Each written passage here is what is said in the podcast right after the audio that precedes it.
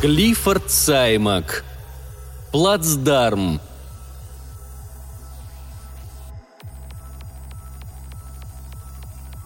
Никто и ничто не может остановить группу межпланетной разведки. Этот четкий, отлаженный механизм, созданный и снаряженный для одной лишь цели – занять на чужой планете плацдарм, уничтожив вокруг корабля все живое, и основать базу, где было бы достаточно места для выполнения задачи. А если придется, удерживать и защищать плацдарм от кого бы то ни было до самого отлета – как только на планете появляется база, приступают к работе ученые. Исследуется все до мельчайших подробностей. Они делают записи на пленку и в полевые блокноты, снимают и замеряют, картографируют и систематизируют, до тех пор, пока не получается стройная система фактов и выводов для галактических архивов. Если встречается жизнь, что в галактике не редкость, ее исследуют также тщательно – особенно реакцию на людей. Иногда реакция бывает яростной и враждебной, иногда почти незаметной, но не менее опасной. Однако легионеры и роботы всегда готовы к любой сложной ситуации, и нет для них неразрешимых задач. Никто и ничто не может остановить группу межпланетной разведки – том Дейкер сидел в пустой рубке и вертел в руках высокий стакан с кубиками льда, наблюдая, как из трюмов корабля выгружается первая партия роботов. Они вытянули за собой конвейерную ленту, вбили землю опоры и приладили к ним транспортер. Дверь за его спиной открылась с легким щелчком, и Дейкер обернулся. «Разрешите войти, сэр?» – спросил Дуг Джексон. «Да, конечно», Джексон подошел к большому изогнутому иллюминатору. «Что же нас тут ожидает?» – произнес он. «Еще одно обычное задание», – пожал плечами Деккер. «Шесть недель или шесть месяцев. Все зависит от того, что мы обнаружим. Похоже, здесь будет посложнее», – сказал Джексон, усаживаясь рядом с ним. «На планетах с джунглями всегда трудно». «Это работа. Просто еще одна работа», еще один отчет. Потом сюда пришлют либо эксплуатационную группу, либо переселенцев. «Или», — возразил Джексон, — «поставят отчет на пыльную полку архива и забудут». «Это уже их дело. Наше дело — его подготовить. Что с ним будет дальше, нас не касается». За иллюминатором первые шесть роботов сняли крышку с контейнера и распаковали седьмого — Затем, разложив рядом инструменты, собрали его, не тратя ни одного лишнего движения, вставили в металлический череп-мозговой блок, включили и захлопнули дверцу на груди. Седьмой встал неуверенно, постоял несколько секунд и, сориентировавшись, бросился к транспорту помогать выгружать контейнер с восьмым. Деккер задумчиво отхлебнул из своего стакана. Джексон зажег сигарету. «Когда-нибудь», — сказал он, затягиваясь, мы наверняка встретим что-то такое, с чем мы не сможем справиться». Деккер фыркнул. «Может быть, даже здесь», — настаивал Джексон, разглядывая кошмарные джунгли за иллюминатором. «Ты романтик», — резко ответил Деккер. «Кроме того, ты молод, все еще мечтаешь о неожиданностях. Десяток раз слетаешь, и это у тебя пройдет». «Но все-таки то, о чем я говорю, может случиться», Деккер сонно кивнул. «Может. Никогда не случалось, но, наверное, может. Впрочем, стоять до последнего – не наша задача. Если нас ждет тут что-нибудь такое, что нам не по зубам, мы долго на этой планете не задержимся. Риск – не наша специальность. Корабль покоился на вершине холма посреди маленькой поляны, буйно заросшей травой и кое-где экзотическими цветами. Рядом лениво текла река, неся сонные темно-коричневые воды сквозь опутанный лианами огромный лес. Вдаль, насколько хватало глаз, тянулись джунгли, мрачная сырая чаща, которая даже через стекло иллюминатора, казалось, дышала опасностью. Животных не было видно, но никто не мог знать, какие твари прячутся в темных норах или в кронах деревьев. Восьмой робот включился в работу. Теперь уже две группы по четыре робота вытаскивали контейнеры и собирали новые механизмы. Скоро их стало 12, три рабочие группы. «Вот так», – возобновил разговор Деккер, кивнув на иллюминатор. «Никакого риска. Сначала роботы. Они распаковывают и собирают друг друга. Затем все вместе устанавливают и подключают технику. Мы даже не выйдем из корабля, пока вокруг не будет надежной защиты». Джексон вздохнул. «Наверное, вы правы. С нами действительно ничего не может случиться. Мы не упускаем ни одной мелочи». «А как же иначе?» Деккер поднялся с кресла и потянулся. «Пойду займусь делами. Последние проверки и все такое». «Я вам нужен, сэр?» – спросил Джексон. «Я бы хотел посмотреть. Все это для меня ново». «Нет, не нужен. А это... это пройдет. Еще лет двадцать и пройдет». На столе у себя в кабинете Деккер обнаружил стопку предварительных отчетов и неторопливо просмотрел их, запоминая все особенности мира, окружавшего корабль. Затем некоторое время работал, листая отчеты и складывая прочитанные справа от себя лицевой стороной вниз. Давление атмосферы чуть выше, чем на Земле, высокое содержание кислорода, сила тяжести немного больше земной, климат жаркий, на планетах-джунглях всегда жарко, снаружи слабый ветерок. Хорошо бы он продержался – Продолжительность дня 36 часов. Радиация. Местных источников нет, но случаются вспышки солнечной активности. Обязательно установить наблюдение. Бактерии и вирусы. Как всегда, на таких планетах много. Но, очевидно, никакой опасности. Команда напичкана прививками и гормонами по самые уши. Хотя до конца, конечно, уверенным быть нельзя. Минимальный риск есть, ничего не поделаешь. И если вдруг найдется какой-нибудь настырный микроб, способы защиты придется искать прямо здесь. Растительность и почва наверняка просто кишат микроскопической живностью, скорее всего вредной, но это уже будничная работа. Полная проверка. Почву необходимо проверять, даже если на планете нет жизни, хотя бы для того, чтобы удостовериться, что ее действительно нет. В дверь постучали и вошел капитан Кар, командир подразделения легиона – Деккер ответил на приветствие, не вставая из-за стола. «Разрешите доложить, сэр», — четко произнес Кар. «Легион готов к высадке». «Отлично, капитан, отлично», — ответил Деккер. «Какого черта ему надо? Легион всегда готов и всегда будет готов, это естественно. Зачем такие формальности?» Наверное, виной тому характер Кара. Легион с его жесткой дисциплиной, давними традициями и гордостью за них всегда привлекал таких людей, давая им возможность отшлифовать врожденную педантичность. Оловянные солдатики высшего качества, тренированные, дисциплинированные, вакцинированные против любой известной и неизвестной болезни, натасканные в чужой психологии земляне с огромным потенциалом выживания, выручающим их в самых опасных ситуациях. «Некоторое время мы еще не будем готовы, капитан», — сказал Дейкер. «Роботы только начали сборку. «Ждем ваших приказаний, сэр!» «Благодарю вас, капитан». Деккер дал понять, что хочет остаться один. Но когда Кар подошел к двери, он снова подозвал его. «Да, сэр!» «Я подумал», – медленно произнес Деккер. «Просто подумал. В состоянии ли вы представить себе ситуацию, с которой Легион не смог бы справиться?» «Боюсь, я не понимаю вашего вопроса, сэр», Глядеть на Кара в этот момент было сплошное удовольствие. Деккер вздохнул. «Я и не предполагал, что вы поймете». К вечеру все роботы и кое-какие механизмы были уже собраны. Появились и первые автоматические сторожевые посты. Огнеметы выжгли вокруг корабля кольцо около 500 футов диаметром, а затем в ход пошел генератор жесткого излучения, заливший Землю внутри кольца безмолвной смертью – ужасное зрелище. Почва буквально вскипела живностью в последних бесплодных попытках избежать гибели. Роботы собрали огромные батареи ламп, и на вершине холма стало светлее, чем днем. Подготовка к высадке продолжалась, но ни один человек еще не ступил на землю новой планеты.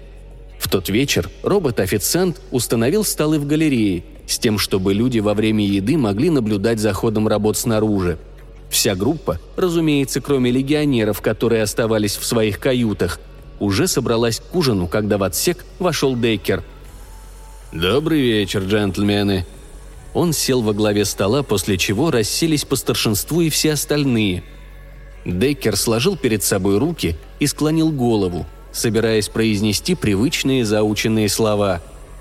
Он задумался, и когда заговорил, слова ему самому показались неожиданными. «Отец наш, мы слуги твои в неизведанной земле, находимся во власти греховной гордыни. Научи нас милосердию и приведи нас к знанию. Ведь люди, несмотря на дальние их путешествия и великие их дела, все еще дети твои. Благослови хлеб наш, Господи, и не оставь без сострадания. Аминь». Деккер поднял голову и взглянул вдоль стола. Кого-то он заметил, его слова удивили, кого-то позабавили. Возможно, они думают, что старик не выдерживает, кончается – может быть и так. Хотя до полудня он чувствовал себя в полном порядке. Все этот молодой Джексон. «Прекрасные слова, сэр», — сказал, наконец, Макдональд, главный инженер группы. «Среди нас есть кое-кто, кому не мешало бы прислушаться и запомнить их. Благодарю вас, сэр». Вдоль стола начали передавать блюда и тарелки, и постепенно галерея оживилась домашним звоном хрусталя и серебра. «Похоже, здесь будет интересно», – начал разговор Уолдрон, антрополог по специальности. «Мы с Диксоном стояли на наблюдательной палубе как раз перед заходом солнца, и нам показалось, что мы видели у реки какое-то движение, что-то живое». «Было бы странно, если б мы здесь никого не нашли», – ответил Деккер, накладывая себе обжаренный картофель. «Когда сегодня облучали площадку, в земле оказалось полно всяких тварей». «Существа, которых мы с Волдроном видели, напоминали людей. Деккер посмотрел на биолога с интересом. «Вы уверены?» Диксон покачал головой. «Видно было неважно, но двоих или троих мне все-таки удалось разглядеть. Этакие спичечные человечки». «Как дети рисуют», — кивнул Уолдрон. «Одна палка туловища, две ножки, еще две ручки, кружок голова. Угловатые такие, тощие. «Но двигаются красиво», — добавил Диксон. «Мягко, плавно, как кошки». «Ладно, скоро узнаем, кто это такие. Через день-два мы их найдем», — ответил Дейкер. Забавно. Почти на каждой планете кто-нибудь сразу находит гуманоидов, и почти всякий раз они оказываются игрой воображения. Люди часто выдают желаемое за действительное. Что ж, вполне понятное желание — Вдали от своих, на чужой планете найти жизнь, которая хотя бы на первый взгляд напоминала что-то знакомое. Но, как правило, представители гуманоидной расы, если таковая встречалась, оказывались настолько отталкивающими и чужими, что по сравнению с ними даже земной осьминог кажется родным и близким. «Я все думаю о том горном массиве к западу», — вступил в разговор Фрейни, начальник геологической группы — который мы видели при подлете. Похоже, горы образовались сравнительно недавно, а это всегда удобнее для работы. Легче добраться до того, что скрыто внутри. «Первая разведка будет в том направлении», – неожиданно решил Дейкер. Яркие огни снаружи вселяли в ночь новую жизнь. Собирались огромные механизмы. Четко двигались роботы. Машины поменьше суетились, как напуганные жуки. С южной стороны все полыхало – а небо озарялось всплесками пламени, вырывающегося из огнеметов. «Доделывают посадочное поле», – произнес Дейкер. «Там осталась полоса джунглей, но она ровная, как пол. Еще немного, и поле тоже будет готово». Робот принес кофе, бренди и сигары. Расположившись поудобней, Дейкер и все остальные продолжали наблюдать за работой снаружи – «Ненавижу это ожидание», — нарушил молчание Фрейни. «Часть работы, ничего не поделаешь», — ответил Деккер и подлил в кофе еще бренди. К утру все машины были собраны. Одни уже выполняли какие-то задания, другие стояли наготове. Огнеметы закончили свою работу, и по их маршрутам ползали излучатели. На подготовленном поле стояли несколько реактивных самолетов — примерно половина от общего числа роботов, закончив порученные дела, построилась в аккуратную прямоугольную колонну. Наконец опустился наклонный трап, и по нему сошли на землю легионеры. В колонну по два, с блеском и грохотом, с безукоризненной точностью, способной посрамить даже роботов. Конечно, без знамен и барабанов, поскольку пользы от них никакой, а легион, несмотря на пристрастие к блеску и показухе, организация крайне эффективная. Колонна развернулась, вытянулась в линию и разбилась по взводам, которые тут же направились к границам базы. Машины, роботы и легионеры заняли посты. Земля подготовила плацдарм еще на одной планете – Роботы быстро и деловито собрали открытый павильон из полосатого брезента, разместили в тени столы, кресла, вытащили туда холодильник с пивом и льдом. Теперь и обычные люди могли покинуть безопасные стены корабля. «Организованность», — с гордостью произнес про себя Деккер, окидывая базу взглядом. «Организованность и эффективность. Ни одной лазейки для случайностей. Любую лазейку заткнуть еще до того, как она станет лазейкой. Подавить любое сопротивление, пока оно не выросло. Абсолютный контроль на плацдарме. Конечно, позже может что-то случиться. Всего не предусмотришь. Будут выездные экспедиции, и даже под защитой роботов и легионеров остается какой-то риск. Будет воздушная разведка, картографирование, и все это тоже несет в себе элемент риска – Однако опасность сведена к минимуму. И всегда будет база, абсолютно надежная и неприступная база, куда при случае можно отступить, и откуда, если понадобится, можно контратаковать или прислать подкрепление. Все продумано, неожиданностей быть не должно. И что на него такое вчера нашло? Наверное, это из-за молодого Джексона. Способный биохимик, конечно, но не для межпланетной разведки – Видимо, что-то где-то не сработало. Отборочная комиссия должна была выявить его эмоциональную неустойчивость. Не то чтобы он мог помешать делу, но на нервы действует. Деккер выложил на стол в павильоне целую кучу документов. Затем нашел среди них карту, развернул ее и разгладил большим пальцем сгибы. На карте была нанесена лишь часть реки и горного хребта. Базу обозначал перечеркнутый крестом квадрат – а все остальное пространство оставалось пустым. Но это ненадолго. Через несколько дней у них будут полные карты. С поля рванулся в небо самолет, плавно развернулся и ушел на запад. Деккер выбрался из павильона и посмотрел ему вслед.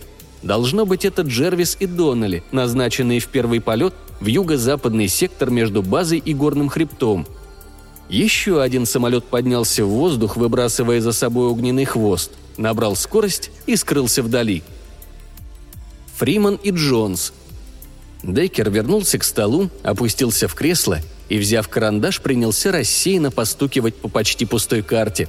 За спиной взмыл в небо еще один самолет. Он снова окинул базу взглядом, и теперь она уже не казалась ему выжженным полем. Что-то теперь чувствовалось здесь земное. Эффективность, здравый смысл, спокойно работающие люди – кто-то с кем-то спорил, кто-то готовил приборы, обсуждая с роботами возникшие по ходу дела вопросы. Другие просто осматривались, привыкали. Деккер удовлетворенно улыбнулся. Способная у него команда. Большинству из них придется подождать возвращения первой разведки, но даже сейчас они не выглядели праздно. Позже будут взяты пробы почвы, роботы поймают и доставят животных, которых потом сфотографируют и подвергнут изучению по полной программе. Деревья, травы, цветы – все будет описано и классифицировано. Вода в реке и ее обитатели – и все это только здесь, в районе базы, пока не поступят новые данные разведки, указывающие на что еще следует обратить внимание – когда придут эти данные, начнется настоящая большая работа. Геологи и минерологи займутся полезными ископаемыми, появятся метеорологические станции, ботаники и биологи возьмутся за сбор сравнительных образцов. Каждый будет выполнять работу, к которой его готовили. Отовсюду пойдут доклады, и со временем из них сложится стройная, точная картина жизни планеты. Работа. Много работы днем и ночью – и все это время база будет их маленьким кусочком земли, неприступным для любых сил чужого мира. Дейкер сидел, развалясь в кресле. Легкий ветер шевелил полок павильона, шелестел бумагами на столе и ерошил волосы. «Хорошо», — подумалось Дейкеру. «Но, наверное, это ненадолго». Когда-нибудь он найдет себе уютную планету. Райский уголок с неизменно прекрасной погодой, где все, что нужно, растет на деревьях, а местные жители умные и общительны. Он просто откажется улетать, когда корабль приготовится к старту, и проживет свои последние дни вдали от проблем этой проклятой галактики, истощенной голодом, свихнувшейся от дикости и такой одинокой, что трудно передать словами – Деккер очнулся от своих странных мыслей и увидел перед собой Джексона. «В чем дело, Джексон?» – с неожиданной резкостью спросил он. «Почему ты не...» «Местного привели, сэр?» – выдохнул Джексон. «Из тех, кого видели Диксон и Уолдрон». Абориген оказался человекоподобным, но на людей Земли он походил мало. Как сказал Диксон, спичечные человечки. Живой рисунок четырехлетнего ребенка – весь черный, совершенно без одежды, но в глазах, смотревших на Деккера, светился огонек разума. Глядя в эти глаза, Деккер чувствовал себя неуютно и скованно, но вокруг в ожидании молча стояли его люди. И он медленно потянулся к одному из шлемов ментографа. Когда пальцы Деккера коснулись гладкой поверхности, на него снова накатило смутное, но сильное нежелание надевать шлем – Контакт или попытка контакта с чужим разумом всегда вызывала у него это тревожное чувство. Что-то каждый раз боязливо сжималось у него внутри, видимо потому, что такой непосредственный близкий контакт был чужд человеческой природе. Деккер медленно взял шлем в руки, надел на голову и жестом предложил гостю второй. Пауза затягивалась, глаза аборигена внимательно следили за его действиями – «Он нас не боится», — подумал Дейкер. «Настоящая первобытная храбрость». Вот так стоять посреди незнакомого поселения, которое расцвело почти за одну ночь на его земле. Стоять не дрогнув в кругу существ, которые, должно быть, кажутся ему пришельцами из кошмара. Наконец абориген сделал шаг к столу, взял шлем и неуверенно пристроил прибор на голову, ни на секунду не отрывая взгляда от человека. Деккер попытался расслабиться, одновременно внушая себе мысли о мире и спокойствии. Надо быть очень внимательным, чтобы не испугать это существо и сразу продемонстрировать дружелюбие. Малейший оттенок резкости может испортить все дело. Уловив первое дуновение мысли спичечного человечка, Дейкер почувствовал ноющую боль в груди – что-то снова сжалось у него внутри, но ему вряд ли бы удалось передать свои ощущения словами. Слишком все было чужое, предельно чужое. «Мы друзья», — заставил он себя думать, борясь с подступающей чернотой отвращения. «Мы друзья. Мы друзья. Мы...» «Вам не следовало сюда прилетать», – послышалась ответная мысль. «Мы не причиним вам зла», – думал Дейкер. «Мы друзья. Мы не причиним вам зла. Мы...» «Вы никогда не улетите отсюда», «Мы предлагаем дружбу», — продолжал Дейкер. «У нас есть для вас подарки. Мы вам поможем». «Вам не следовало прилетать сюда», Настойчиво звучала мысль аборигена. «Но раз вы уже здесь, теперь вам не улететь». «Ладно, хорошо». Деккер решил не спорить с ним. «Мы останемся и будем друзьями. Будем учить вас. Дадим вам вещи, которые привезли с собой, и останемся здесь с вами». «Вы никогда не улетите отсюда», – звучало в ответ. И было в этой мысли что-то холодное, окончательное – Деккеру стало не по себе. Абориген действительно верил в то, что говорил. Не пугал и не преувеличивал. Он даже не сомневался, что им не удастся улететь с планеты. «Вы умрете здесь». «Умрем?» – переспросил Деккер. «Как это понимать?» В ответ он почувствовал лишь презрение. Спичечный человек снял шлем, аккуратно положил, повернулся и вышел. Никто не сдвинулся с места, чтобы остановить его. Деккер бросил свой шлем на стол. «Джексон, сообщите легионерам из охраны, чтобы его выпустили. Не пытайтесь помешать ему уйти», он откинулся в кресле и посмотрел на окружавших его людей. «Что случилось, сэр?» – спросил Уолдрон. «Он приговорил нас к смерти», – ответил Дейкер. «Сказал, что мы не улетим с этой планеты, что мы здесь умрем». «Сильно сказано». «И без тени сомнения», – произнес Дейкер. Потом небрежно махнул рукой. «Видимо, он просто не понимает, что им не под силу остановить нас, если мы захотим улететь. Он убежден, что мы здесь умрем. В самом деле забавная ситуация. Выходит из лесу голый гуманоид и угрожает всей земной разведывательной группе. Причем так в себе уверен. Но на лицах, обращенных к Деккеру, не было ни одной улыбки. «Они ничего не могут нам сделать», — сказал Деккер. «Тем не менее», — предложил Волдрон, — «следует принять меры». «Мы объявим готовность номер один и усилим посты», – кивнул Деккер. «До тех пор, пока не удостоверимся...» Он запнулся и умолк. В чем, собственно, они должны удостовериться? В том, что голые аборигены без всяких признаков материальной культуры не смогут уничтожить группу землян, защищенных стальным периметром, машинами, роботами, солдатами, знающими все, что положено знать для немедленного и безжалостного устранения любого противника – Чертовщина какая-то. И все же в этих глазах светился разум. Разум и смелость. Он выстоял не дрогнув в кругу совершенно чужих для него существ. Сказал, что должен был сказать, и ушел с достоинством, которому землянин мог бы позавидовать. Очевидно, он догадался, что перед ним существа с другой планеты, поскольку сам сказал, что им не следовало прилетать. «О чем ты думаешь?» – спросил Деккер Уолдрона – Раз мы предупреждены, надо вести себя со всеми возможными предосторожностями. Но пугаться нечего. Мы в состоянии справиться с любой опасностью». «Это блеф», — вступил в разговор Диксон. «Нас хотят испугать, чтобы мы улетели». «Не думаю», — покачал головой Дейкер. Он был так же уверен в себе, как и мы. Работа продолжалась. Никто не атаковал — Самолеты вылетали по графику, и постепенно экспедиционные карты заполнялись многочисленными подробностями. Полевые партии делали осторожные вылазки. Роботы и легионеры сопровождали их по флангам. Тяжелые машины прокладывали путь, выжигая дорогу в самых недоступных местах. Автоматические метеостанции, разбросанные по окрестностям, регулярно посылали доклады о состоянии погоды для обработки на базе – Несколько полевых партий вылетели в дальние районы для более детального изучения местности.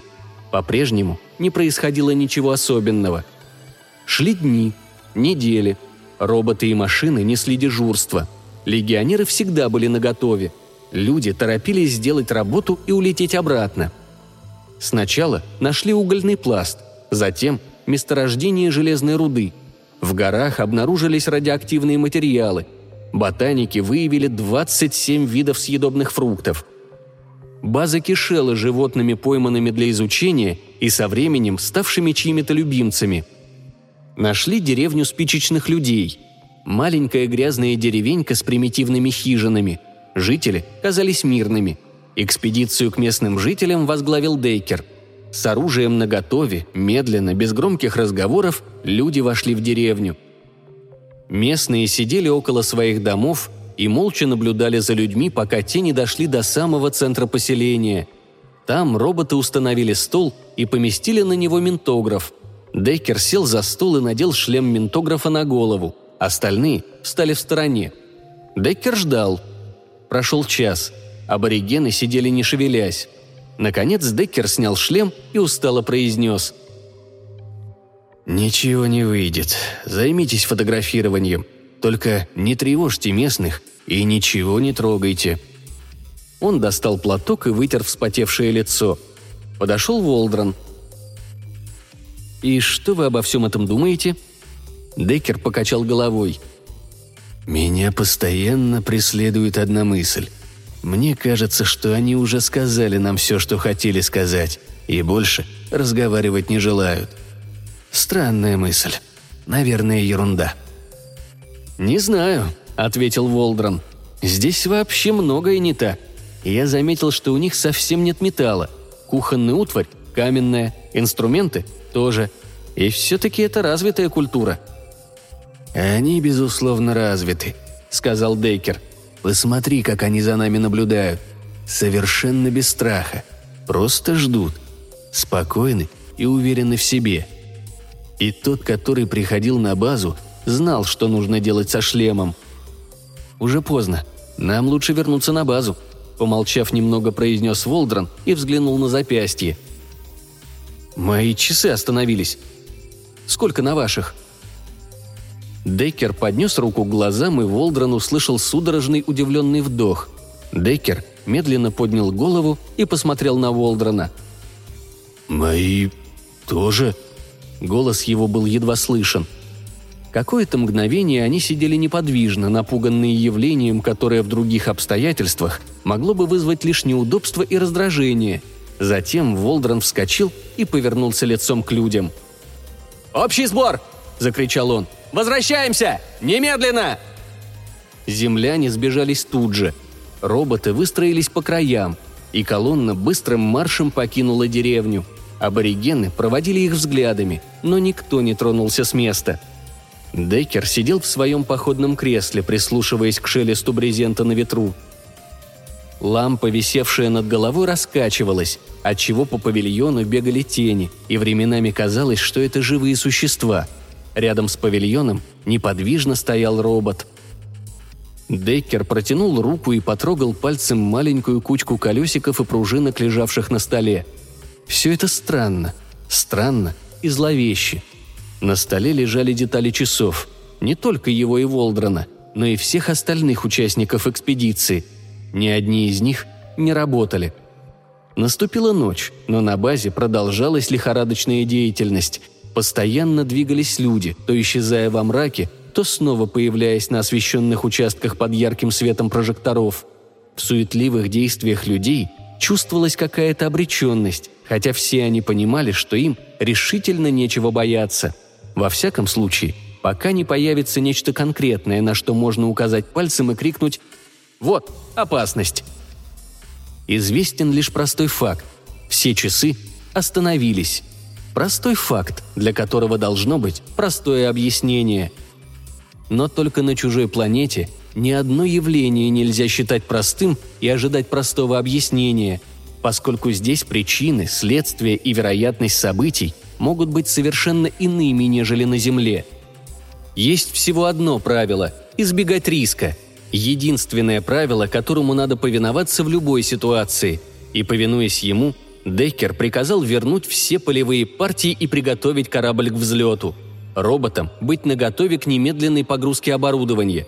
После этого оставалось только ждать. Ждать, когда вернутся из дальних галерей полевые партии. Ждать, пока не появится объяснение странному поведению часов. Панике, конечно, поддаваться не из-за чего, но явление нужно признать, оценить, объяснить.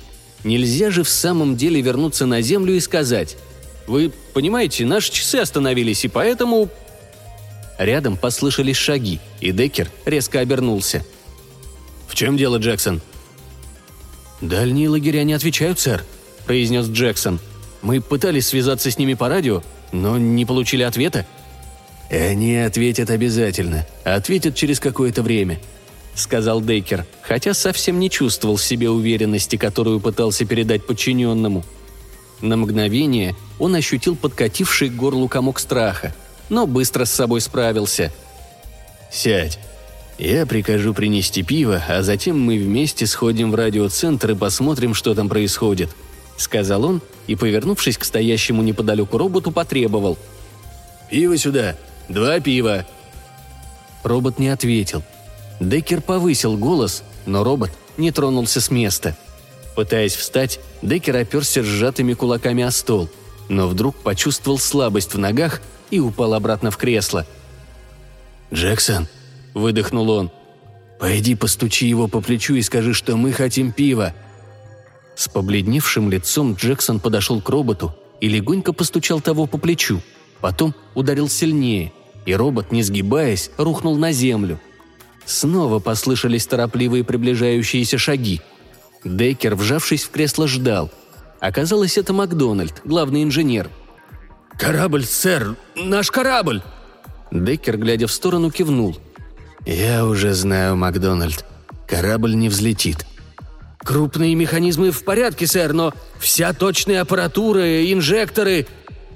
Он внезапно замолчал и пристально посмотрел на Деккера. «Вы знали, сэр? Как? Откуда?» «Я знал, что когда-нибудь это случится. Может быть, не так, как сейчас, но этого следовало ожидать. Рано или поздно мы должны были споткнуться. Я говорил гордые и громкие слова, но все время знал, что настанет день, когда мы чего-то не предусмотрим, какой-то мелочи, и она нас прикончит. Аборигены, у них совсем не было металла. Каменные инструменты, утварь. Металла здесь хватало. Огромные залежи руды в горах на западе. И, возможно, много веков назад они пытались сделать металлические орудия труда или оружие. Но спустя считанные недели все это рассыпалось в прах. Цивилизация без металла, культура без металла. Немыслимо. Отбери у человека металл, и он не сможет оторваться от земли. Он вернется в пещеры. У него ничего не останется, кроме его собственных рук. В павильон тихо вошел Волдран. Радио не работает, и роботы мрут как мухи. Они валяются бесполезными кучами металла уже по всей базе. «Сначала портятся точные приборы», – кивнул Дейкер. «Часы, радиоаппаратура, роботы. Потом сломаются генераторы и мы останемся без света и энергии. Потом наши машины, оружие легионеров. Потом все остальное. «Нас предупреждали», — сказал Волдран. «А мы не поняли. Мы думали, что нам угрожают. Нам казалось, мы слишком сильны, чтобы бояться угроз. А нас просто предупреждали». Все замолчали. «Из-за чего это произошло?» – спросил наконец Дейкер. «Точно никто не знает», – тихо ответил Уолдрон. «По крайней мере, пока. Позже мы, очевидно, узнаем, но нам это уже не поможет. Какой-то микроорганизм пожирает железо, которое подвергали термообработке или сплавляли с другими металлами. Окисленное железо в руде он не берет, иначе залежи, которые мы обнаружили, исчезли бы давным-давно». «Если это так», – откликнулся Дейкер. «То мы привезли сюда первый чистый металл за долгие-долгие годы. Как этот микроб выжил?» «Не знаю. А может, я ошибаюсь, это вовсе не микроб? Что-нибудь другое. Воздух, например». «Мы проверяли атмосферу», Деккер тут же понял, как глупо это прозвучало. Да, атмосферу анализировали, но как они могли обнаружить что-то такое, чего никогда раньше не встречали? Опыт человечески ограничен. Человек бережет себя от опасностей известных или представимых, но нельзя предсказать непредсказуемое. Деккер поднялся и увидел, что Джексон все еще стоит около неподвижного робота. «Вот и ответ на твой вопрос», — сказал он. «Помнишь первый день на этой планете? Наш разговор?» «Я помню, сэр», кивнул Джексон. Деккер вдруг осознал, как тихо стало на базе. Лишь налетевший ветер тормошил брезентовые стены павильона. И только сейчас Деккер впервые почувствовал запах ветра этого чужого мира –